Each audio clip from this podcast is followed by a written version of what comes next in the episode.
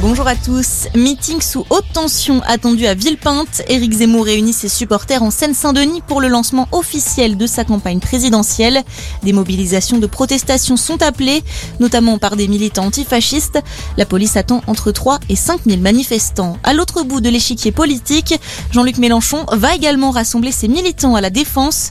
Le candidat de la France Insoumise organise lui aussi un meeting où il lancera le Parlement de l'Union populaire, un organe de conseil stratégique et programmatique pour la campagne. Elle entamera sa campagne demain. Valérie Pécresse sera dans les Alpes-Maritimes, les terres du député Éric Ciotti, battu hier par la présidente d'Île-de-France au second tour du Congrès des Républicains. Valérie Pécresse qui a remporté l'investiture du parti avec plus de 60% des suffrages. Dans le reste de l'actualité, 8,5 milliards de dollars, le montant du contrat signé entre le motoriste aéronautique français Safran et la compagnie aérienne saoudi arabienne. Suite à la visite d'Emmanuel Macron en Arabie saoudite hier, le président a été reçu par le prince héritier Mohamed Ben Salman. Il a également favorisé la vente de 26 hélicoptères Airbus Asie Helicopter Company.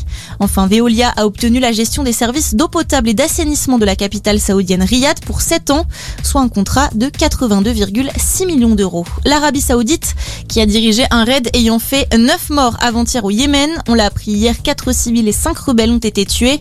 On le rappelle, le Yémen traverse la pire catastrophe humanitaire actuelle au monde selon l'ONU. Guerre civile qui oppose le gouvernement yéménite soutenu par l'Arabie saoudite aux insurgés houthis soutenus par l'Iran. Plus de 73 millions d'euros. Le direct de la 35e édition du Téléthon s'est achevé tard hier soir sur un bilan des promesses de dons en hausse par rapport à l'année dernière. Vous pouvez encore faire un don au 3637 ou sur le site du Téléthon jusqu'à vendredi prochain. Et puis l'équipe de France de handball affronte la Slovénie ce soir. Deuxième match du mondial féminin pour les championnes olympiques. Coup d'envoi 18h. Très belle journée à tous.